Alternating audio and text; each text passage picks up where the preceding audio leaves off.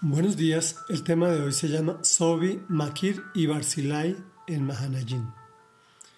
Estamos leyendo eh, ya al final del capítulo 17 del segundo libro de Samuel.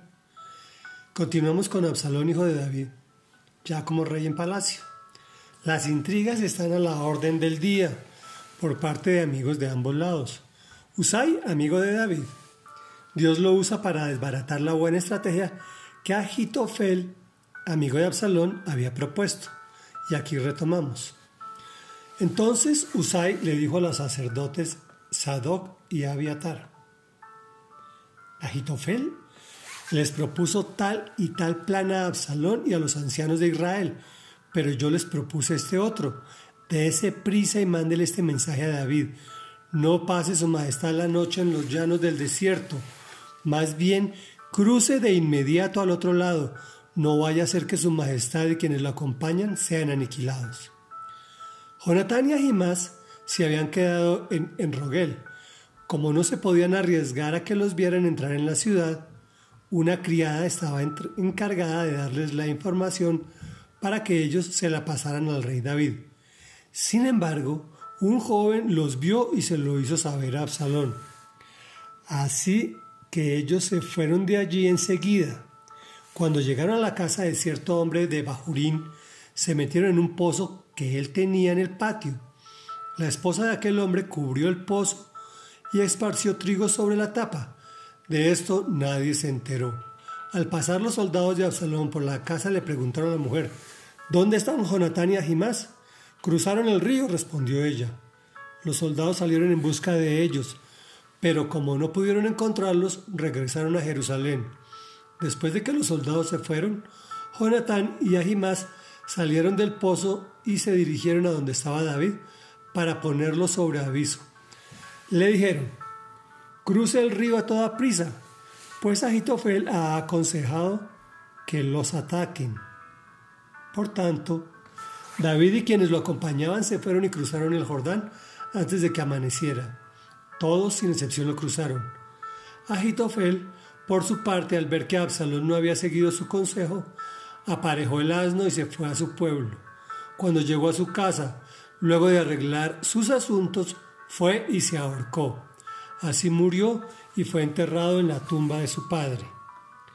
David se dirigió a Mahanayim y Absalón lo siguió, cruzando el Jordán con todos los israelitas.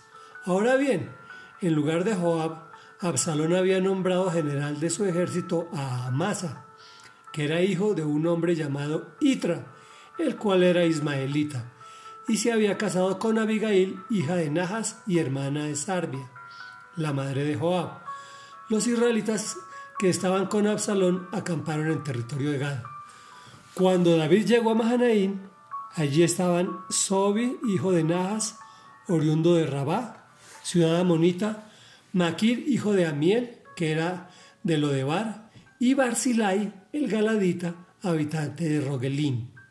Estos habían llevado camas, vasijas y ollas de barro, y también trigo, cebada, harina, grano tostado, habas, lentejas, miel, cuajada, queso de vaca y ovejas. Les ofrecieron esos alimentos a David y a su comitiva para que se los comieran, pues pensaban que en el desierto esta gente habría pasado hambre y sed y estarían muy cansados. Reflexión. David recibe información por parte de sus aliados. Sin embargo, un joven los vio y se lo hizo saber a Absalón. Siempre veremos personas ciegas que de buena fe sirven al que no deben. Por otro lado, Dios no ve con buenos ojos la traición. El fin de un hombre grandemente usado por él, como Agitofel, fue el suicidio. Mahanajin quiere decir campamento donde habita Dios. Él se manifiesta de muchas formas.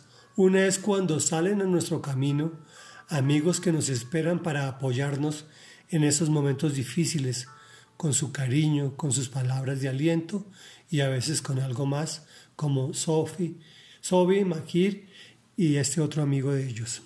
Oremos, amado Padre nuestro que estás en el cielo, eres santo Gracias por esos amigos fieles que están a nuestro lado en los momentos difíciles, trayéndonos palabra amiga, sin reproches y que en muchas ocasiones es abrazo que viene acompañado de ayuda material. Señor, tú creaste la vida con altibajos y aunque no nos gusten los picos bajos, al igual que los altos, realmente dan una sazón a nuestra existencia. Pero hoy vengo a bendecir y a clamar en el nombre de Jesús por esos queridos amigos y familiares que están con nosotros en las buenas y en las malas. Permíteme a mí también demostrarles mi amor. Te lo pido en el nombre de quien dio su vida hasta la última gota por nosotros, tu amado Señor Jesús de Nazaret. Amén y amén.